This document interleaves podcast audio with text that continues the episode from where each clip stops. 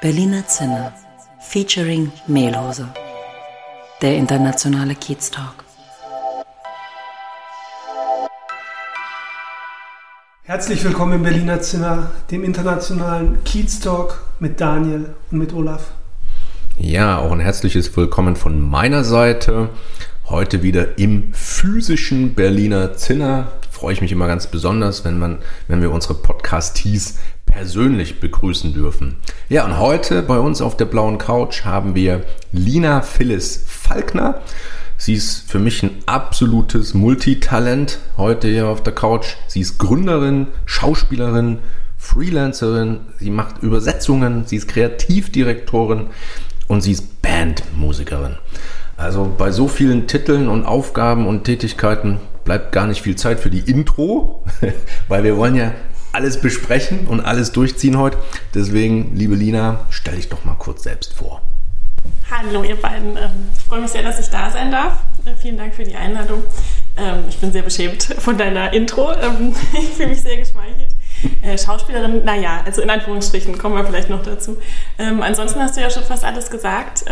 Sehr schmeichelhaft. Ja, genau. Also ich bin äh, Modedesignerin, lebe seit relativ vielen Jahren in Berlin und bin gerade dabei, eine Firma zu gründen mit meinen beiden Freundinnen und Kolleginnen. Genau, habe zwei Kinder. Ja. Supi, okay. Das sind erstmal die Key Facts, die wir haben. Ähm, Berliner Zinner steht ja, Berliner Zinner Featuring Mehlhose, steht ja für Richtig. Internationalität, Unternehmerinnentum und wir hypen Berlin. Und jetzt passt das eigentlich ganz gut, äh, weil all diese Aspekte treffen auch auf dich zu. Du hast ja auch einen Migrationshintergrund, ne? Also kannst du mal kurz Gemein. sagen, wo du herkommst und wann du Gemeinheit. ja, ich bin sehr weit äh, von Bayern hierher migriert. Mhm. Wenn ich das jetzt sage, dann mag mich gleich die Hälfte der HörerInnen nicht mehr wahrscheinlich. Nein, Spaß. Also genau, äh, ich, ich komme aus Bayern ursprünglich und bin ähm, schon vor langer Zeit hierher gezogen und habe mich ganz gut integriert. Ich habe mich sozusagen angepasst an die ja. riesigen äh, okay. Verhaltensmuster. Also ähm, so, so, äh, so, genau, Integrationsprobleme gab es nicht ähm, oder gab es irgendwelche Herausforderungen? Sprachprobleme. Jetzt redest du Hochdeutsch, super. Ja. Hat geklappt. Schon 15 Jahre später. Tada. Okay. Ähm, ja, gut, also äh, mich würde gleich mal interessieren, du hast gesagt, du gründest eine Firma oder du bist gerade dabei. Äh, was machst du denn genau?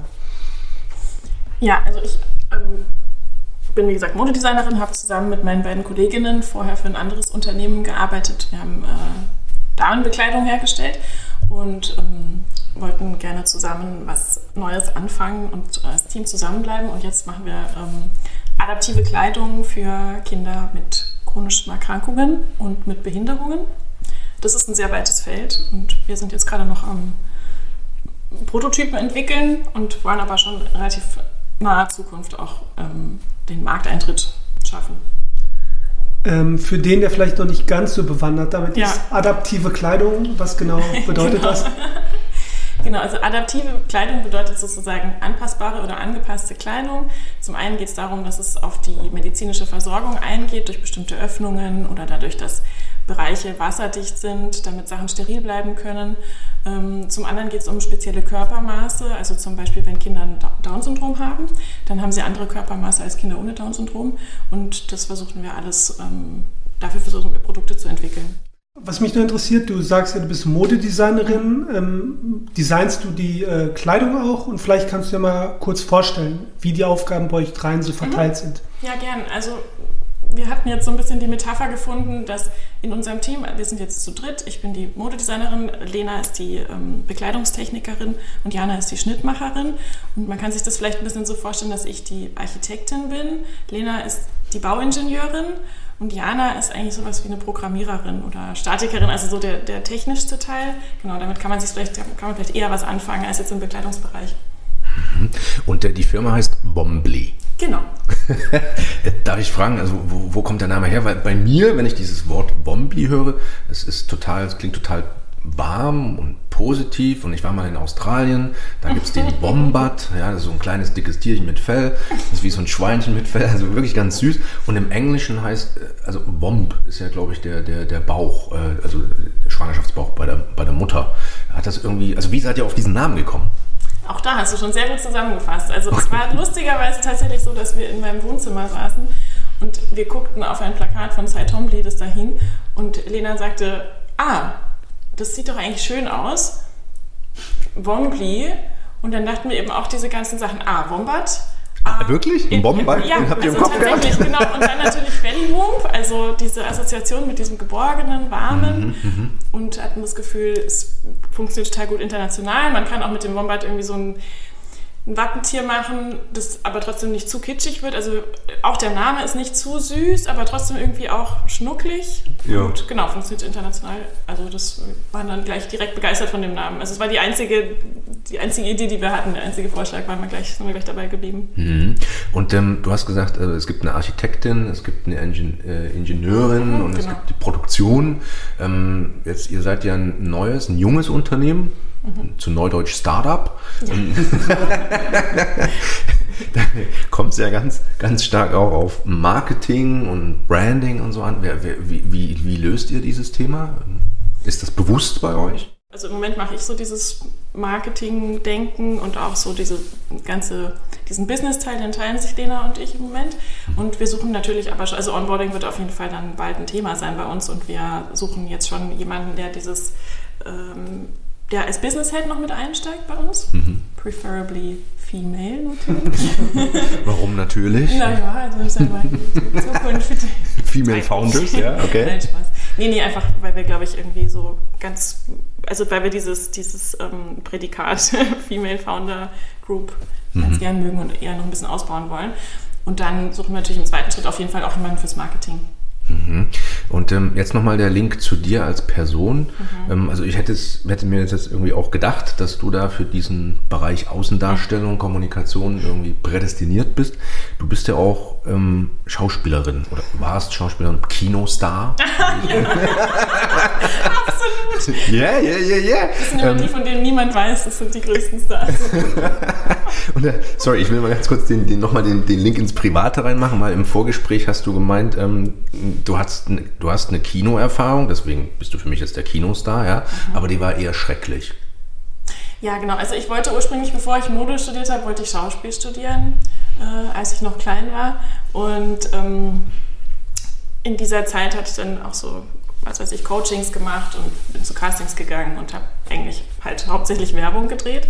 So ein bisschen eine typische gescheiterte oder noch nicht bereite Schauspielerin. Ähm, und dann hatte ich eben diese Rolle bekommen auf einem sehr merkwürdigen Wege. Ähm, ich war in einem Casting für eine Studentin an der ähm, DFFB, eine Regiestudentin, und da war ihre Professorin dabei und diese Professorin hat das Casting gesehen, es war sehr improvisiert und sie fand es irgendwie toll, was ich da gemacht habe, was ich improvisiert hatte und dann hat sie für ihren nächsten Film quasi eine Rolle für mich geschrieben, die dann so ein bisschen aber in mein Privat, also sozusagen in meine private Persönlichkeit reingriff. Und ich habe, weil ich noch sehr jung war, ich habe das nicht so ganz begriffen. Und sie war einfach auch eine sehr schwierige Person. Wir haben dann gedreht in Paris. Du, du warst eine schwierige Person. Nee, ich war, ich bin überhaupt, ich bin natürlich eine zauberhafte und überhaupt nicht schwierig. nee, ich war einfach eine unsichere Person. Ich Okay. war halt noch klein. Und ähm, die Regisseurin war eine schwierige Person. Ah, okay. Und dann war dieser Dreh wirklich ziemlich furchtbar für mich und dadurch aber auch noch meine Bestätigung, dass das einfach nicht mein Berufsfeld ist. Ich bin nicht so gern abhängig von den Anweisungen anderer und das muss man als Schauspielerin auf jeden Fall sein. Ganz kurze Zwischenfrage. Wenn ich oder unsere Zuhörerinnen Ja. äh, den Film sich jetzt mal angucken wollen, wenn sie neugierig geworden sind, wie heißt der denn? Ähm, der heißt Orly. Aber also zu erwarten ist ja, dass ich nicht so zufrieden bin damit, wie das alles so kam. Aber ja, genau. Ich finde den Film, ich finde der Film ist eigentlich sehr schön geworden. Es ist so ein Berliner Schule-Film. Ähm, lief auch auf der Berlinale und ist eben so sehr Wow. ruhig. Wow. Gut, also wir machen jetzt keine Werbung mehr dafür, aber ähm, äh, ich finde es trotzdem toll. Stichwort Studieren, Studentin.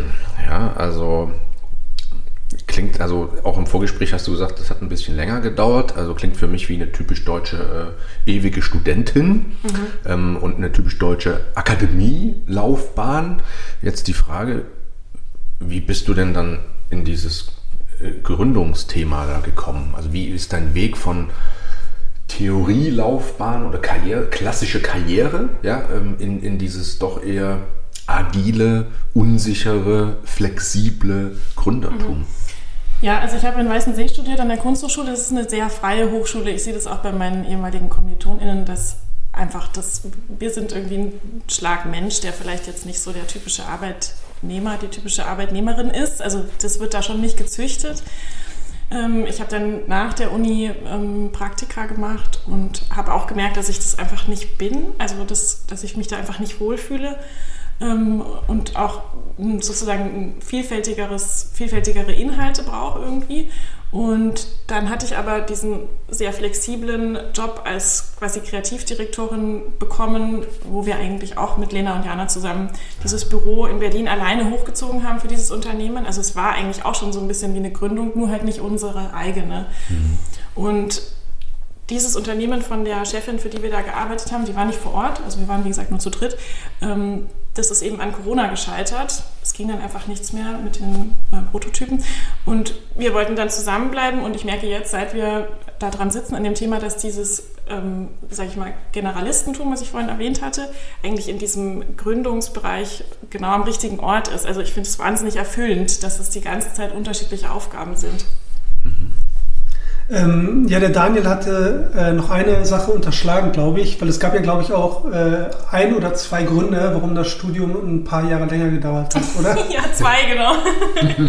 genau, ich habe zwei Töchter noch bekommen im Studium und ja, also ist ja auch immer so eine Frage, wie man Studium sieht. Also wenn ich mir jetzt so die äh, nächste Generation, sage ich mal, anschaue, die rattern das in zweieinhalb, drei Jahren durch, so ein Bachelor und gehen direkt in den Beruf mit 23. Mhm. Und also meine Eltern sind 68er gewesen und die hatten mir vermittelt, dass das Studium irgendwie lang dauert und die beste Zeit ist. Und ich habe das geliebt an der Kunsthochschule. Ähm, warum hätte ich das auch schneller machen sollen? Und Kinder im Studium kriegen fand ich eigentlich auch gut, weil es eben, dann muss man sie auch nicht nach einem Jahr dann die ganze Zeit abgeben, sondern kann so ein bisschen flexibel gestalten.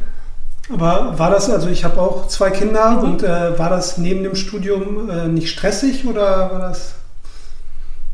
Doch, also bei meiner ersten Tochter, da war ich erst 26, als ich sie bekommen habe und da hatte ich so die Illusion, dass ich, also ich habe kein Urlaubssemester gemacht, ich habe direkt weiter studiert, wow. ich hatte sie dann viel dabei oder beim Arbeiten immer auf dem Rücken.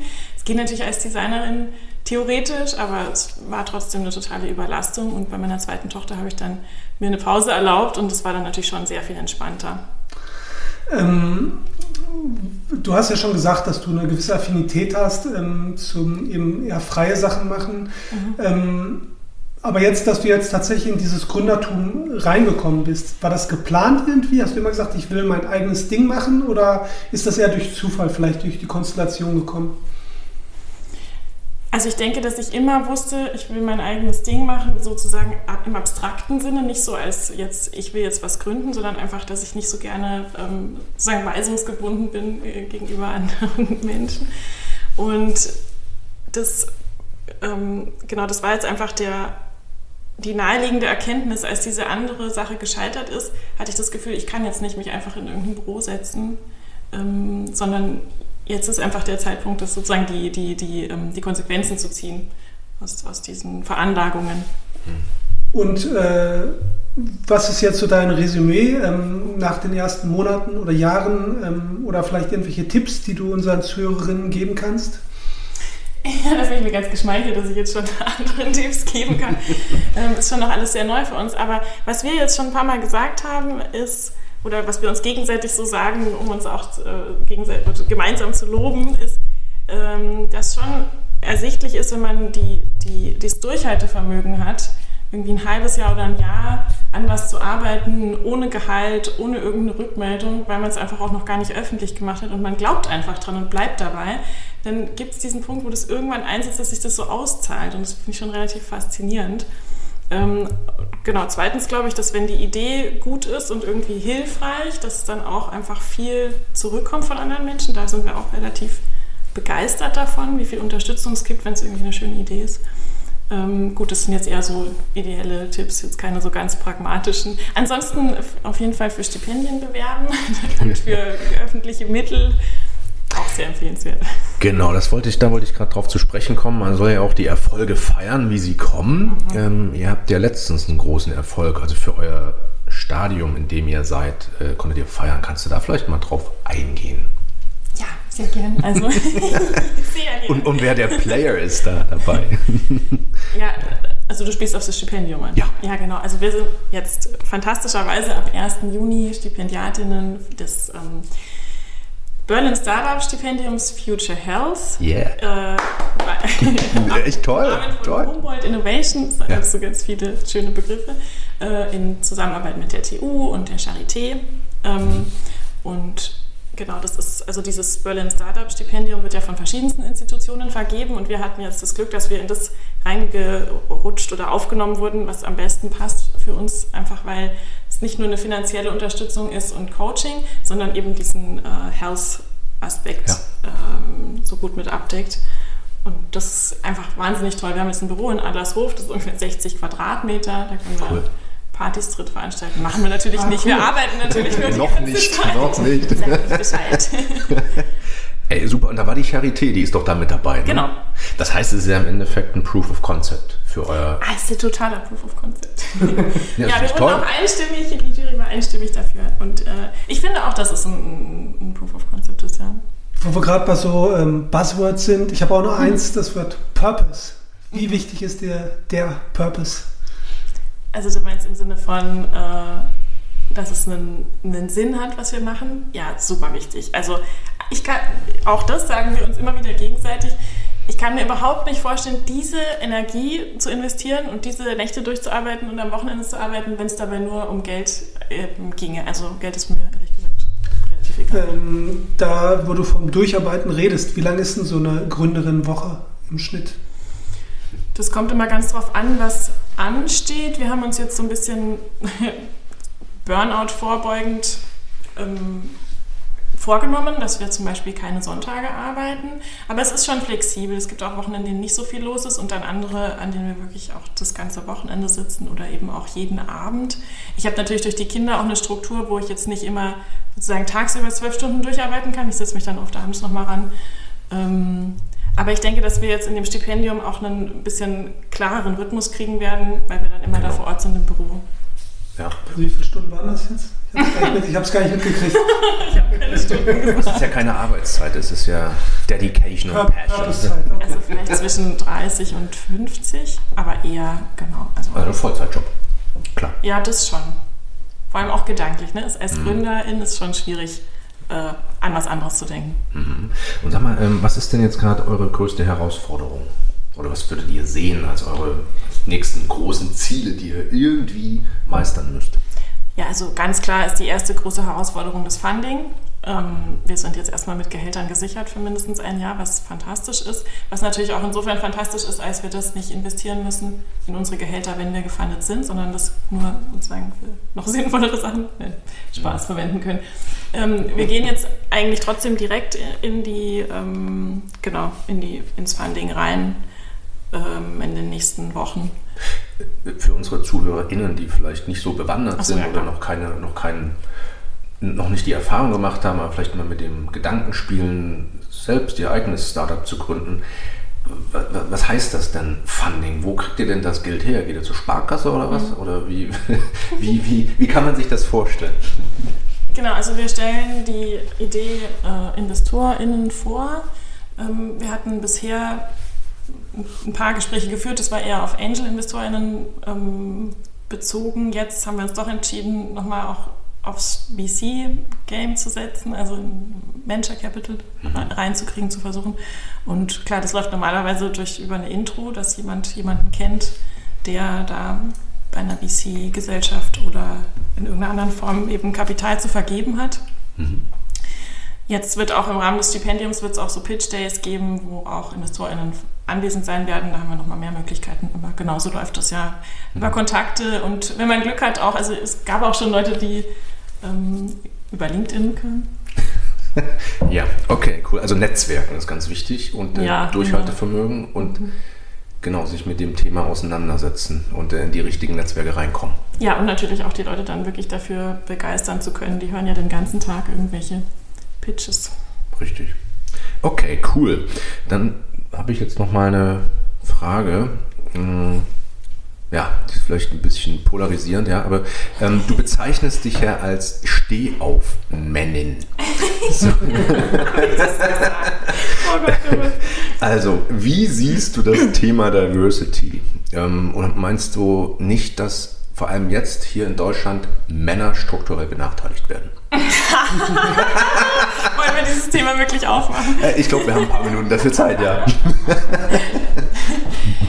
nee, also ich finde, ja, das ist mir und uns ein wirklich sehr wichtiges Thema. Wir sind damit jetzt natürlich viel konfrontiert. Es sind, glaube ich, irgendwie um die 10 Prozent der GründerInnen sind weiblich.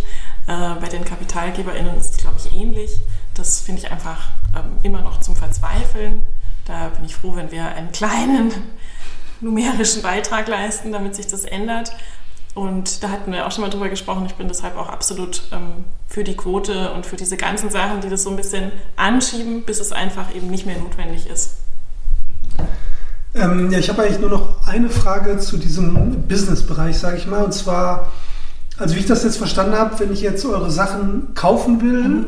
Dann geht das nur gar nicht. Oder wie ist es da genau? Nee, genau. Wir hatten jetzt gerade ein Crowdfunding abgeschlossen vor kurzem. Da konnte man erste Produkte kaufen. Ähm, ansonsten wird es die dann erst im Herbst, ich schätze ungefähr im September zu kaufen geben, die ersten Sachen. Das ist dann noch ein kleines Sortiment, ungefähr acht Teile, das wir dann sukzessive so schnell wie möglich ausbauen wollen. Ähm, gut, ähm, hast du noch vielleicht eine Frage zum Business Life? Zu Wombly? Nee, ich habe noch andere Fragen. Dann würde ich die Kamera jetzt gerne auch wieder mehr ins Private schwenken. ähm, und zwar in Richtung Kiez. Ähm, der Kiez ist uns sehr wichtig. Wir sind ja der Kiez Talk. Und ähm, erstmal, was ist denn dein Kiez eigentlich? Welcher Kiez? Ja, ich war jetzt lange Zeit am, am Boxy, im Boxy-Kiez und bin jetzt vor kurzem nach Lichtenberg gezogen. Oh, wow. Und ähm, bin da sehr begeistert davon, muss ich sagen. Also ich liebe Lichtenberg, möchte ich fast sagen. Vielleicht für die Hörer, die nicht aus Berlin kommen, Boxy ist Friedrichshain. Achso, Boxhagener Platz, Friedrichshain, genau. genau. Und äh, dann, wir haben ein neues Element und das ja. feiert heute Premiere in unserem Podcast, nämlich der Kiez-Tipp. Und ähm, wenn oh. du so begeistert bist von Lichtenberg, wenn ich da hinkomme, was muss ich denn dann machen in Lichtenberg? Ich meine, es kann alles sein, vom Späti bis zum Park, bis zum Einkaufsstraße, irgendwas, was ich unbedingt mal gesehen haben oder gemacht haben muss in Lichtenberg. Ja, also spontan fallen mir zwei Sachen ein. Ähm, also erstens gibt es dieses sehr, sehr schöne Krankenhaus. Das klingt jetzt vielleicht ein bisschen seltsam. Aber das ist so ein schönes äh, Klinkergebäude, in dem man wirklich gut spazieren kann. Da gibt es auch ein ganz, also niedliche Cafés. Also natürlich jetzt nicht hippe Cafés, aber es ist irgendwie nett da zu sitzen. Es ist wirklich schön zum Spazieren. Das schließt direkt an an den Park und in dem Park gibt es auch wirklich sehr viele Schafe, was zumindest für Menschen mit Kindern auch wirklich ein Highlight ist. Die Dämmer sind jetzt gerade da unterwegs, ganz süß. Und anschließend an diesem Schaf, Schafsbereich gibt es so, ein, ähm, so, ein, so, eine, so eine Farm, also so ein Bauernhof, wo man so Biogemüse und sowas kaufen kann, mittendrin in der Stadt, was ich auch schon ziemlich cool finde. Ja, also ich weiß noch nicht, ob ich mich fürs Krankenhaus so erwärmen könnte den, beim ersten Besuch, aber wir haben ja auch einen Ziegenhof äh, hier um die Ecke, also das ist dann, glaube ich, schon eher. Mhm. Danke. Ähm, genau, also auch mehr so im privaten Bereich. Ähm, du hattest im Vorgespräch gesagt, du magst keine Sicherheit. Ja. Das ist natürlich jetzt, also hier in, unser, in unserer Kultur in Deutschland, ja, äh, äh, man mag keine Sicherheit. Äh, krasses Statement, finde ich. Ja. ja. Ähm, also wie, wie meinst du, bist du so geworden? Also äh, spiel, welche Rolle spielt dein Elternhaus oder dein soziales Umfeld in der Kindheit? Hast du da irgendwie Gedanken dazu? Also wie du zu, diesem, zu dieser Einstellung kommst, zu diesem Mindset? Ja, auf jeden Fall. Also meine Eltern sind beide ähm, freischaffende KünstlerInnen. Also meine Mutter ist bildende Künstlerin, mein Vater ist Schriftsteller. Ich bin das einzige Kind und ich ähm, kenne keine Sicherheit quasi. Und ähm, ich glaube, dass Sicherheit bis zu einem gewissen Grad lähmend ist. Also wenn man, man wird dann einfach, man backt sich so fest in irgendwelchen Statussymbolen und in irgendwelchen Strukturen, die man dann zu brauchen glaubt und dann, finde ich, kann man leicht so die Frische im Kopf verlieren. Äh, mit zunehmendem Alter. Und deswegen glaube ich, dass, also ich habe immer wieder das Gefühl, dass wenn es riskant wird, dann passiert sowohl in der Charakterbildung als auch in der gesamten Orientierung, passiert einfach mehr. Mhm. Ähm, und das finde ich ein sehr angenehmes Gefühl. Lebendig, also ich fühle mich dann einfach viel lebendiger. Ja, dem wollte ich eigentlich auch nur zustimmen. Ich glaube, wenn man merkt, wenn man eine Situation hat, wo man plötzlich nicht die Routine machen kann, sondern gefordert ist, mhm. dann muss man auch eigentlich, glaube ich, dann wächst man so ein bisschen über sich genau. hinaus. Also die Erfahrung habe ich auch gemacht. Ja, ja. Genau, mhm. sehr schön. Also Hintergrund der Frage ist halt, ähm, wir, wir, machen ja dieses, den UnternehmerInnen-Podcast ja. und ähm, hier in Deutschland ist ja mehr so eine Angestellten-Nation ja, irgendwie. Ja. Ähm, und also ich persönlich finde das halt richtig cool, wenn man, wenn es Leute gibt, die diesen Mindset haben und die uns als Gesellschaft äh, auch mal ein bisschen nach vorn pushen. Ja? Auch mal ein Risiko eingehen, äh, vielleicht auch mal ein halbes Jahr kein Rieseneinkommen generieren, was dann wieder den BMW und das Eigenheim finanziert. Keine Ahnung. Ähm, also finde ich, äh, finde ich hammer spannend. Die Frage ähm, in Bezug auf deine Kinder, mhm. auf deine Töchter. Mhm. Wie alt sind die nochmal? Und, äh, und, und wie, wie, das ist die erste Frage. Und die zweite ist, welche Werte äh, gibst du deinen Kindern mit? Wie lebst du das vor? Ja, also erstmal meine Töchter sind fünf und die andere wird jetzt zehn. Äh, okay, noch, noch relativ jung. Okay. Ja, klar. ähm, ja, äh, ich oder wir versuchen schon als Eltern ihnen mitzugeben, dass das Wichtigste ist, dass sie irgendwie so ihre Wahrheit leben. Ich weiß nicht, wie ich das jetzt ausdrücken soll, dass das nicht so albern klingt, aber dass sie sich nicht an irgendwelchen Sachen messen, die von außen erwartet werden oder die man halt so macht. Das finde ich irgendwie ganz schlimm. Mhm. Das ähm, passiert aber trotzdem, oder? Also kann ich nur bei meiner Tochter sehen, dass die halt schon oft genau in diese Sachen reinfällt, ungewollt so ein bisschen halt. Oder weil das andere halt machen, weil anderen das wichtig ja, ist. Ja, auf jeden Fall in dem Alter total. Aber ich glaube, dass man damit ähm, Gespräch echt viel bewirken kann, dass es für die Zukunft, dass sie sich davon dann lösen können irgendwann. Ich glaube, dann, wenn die Pubertät kommt und so weiter, da wird es sicher nicht mehr viel. Da ist man ja total darauf orientiert, mhm. was die anderen denken und ob man cool ist oder nicht. Und das, äh, das ist auch völlig in Ordnung. Aber ich möchte halt, dass sie langfristig wissen, dass es erstmal nur darum geht, wie, was, was sie finden und wie sie das denken. Mhm. Wie wichtig ist das, äh, wie wichtig ist dir, dass deine große Tochter aufs Gymnasium geht? Ja, tatsächlich, tatsächlich wechselt sie jetzt ähm, vorzeitig zur, zur fünften Klasse aufs Gymnasium, weil sie vielleicht auch typisch erstes Kind, sie ist sehr convenient, sehr, alles fällt ihr leicht, sie ist sehr, mhm. also irgendwie von selbst ehrgeizig. Wir haben noch nie irgendwelche Hausaufgaben mit ihr gemacht. Mir ein bisschen peinlich, aber also genau, sie macht das alles alleine. Sie geht jetzt auf dieses Gymnasium, das ist auch schön.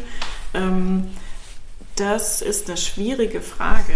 Also tatsächlich finde ich, ich hatte in der, in, der, in der Hochschule hatten wir einige Leute, die vorher eine Ausbildung gemacht hatten, SchreinerInnen, äh, Schmiedinnen.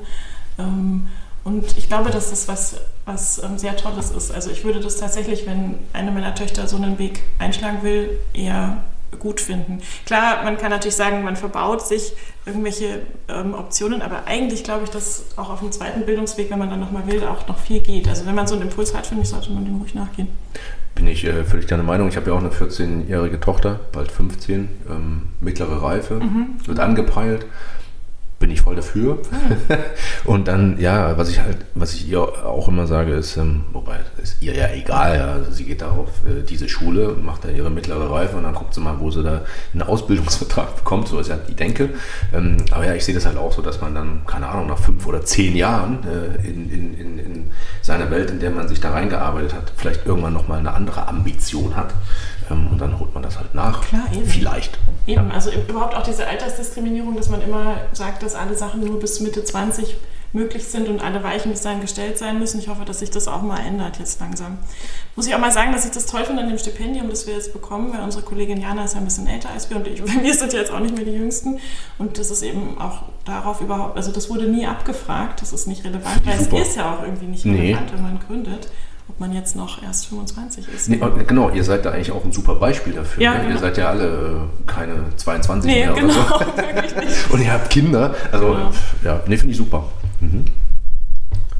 Olaf, wie sieht es bei dir aus? Also ich bin, mein Wissensdurst ist äh, befriedigt. ja? ich fand das eine, eine, eine, super Sache. Vielleicht noch äh, deine Frage eigentlich, Olaf. Kiez-Frage. Also ähm, was macht für dich ein Kiez aus? Ja, genau, hast du sehr gut gestellt. Vielleicht, also du hast ja gerade schon beschrieben, äh, was dir äh, vielleicht generell, vielleicht nicht dein Kiez, was ist so ein bisschen für dich das Gefühl Kiez? Weil, also wenn man zum Beispiel aus dem Ausland kommt oder aus Bayern, vielleicht weiß man es gar nicht so genau, was Kiez bedeutet. Äh, vielleicht, dass du das Gefühl einfach nochmal unseren Zuhörerinnen nahe bringst. Meine.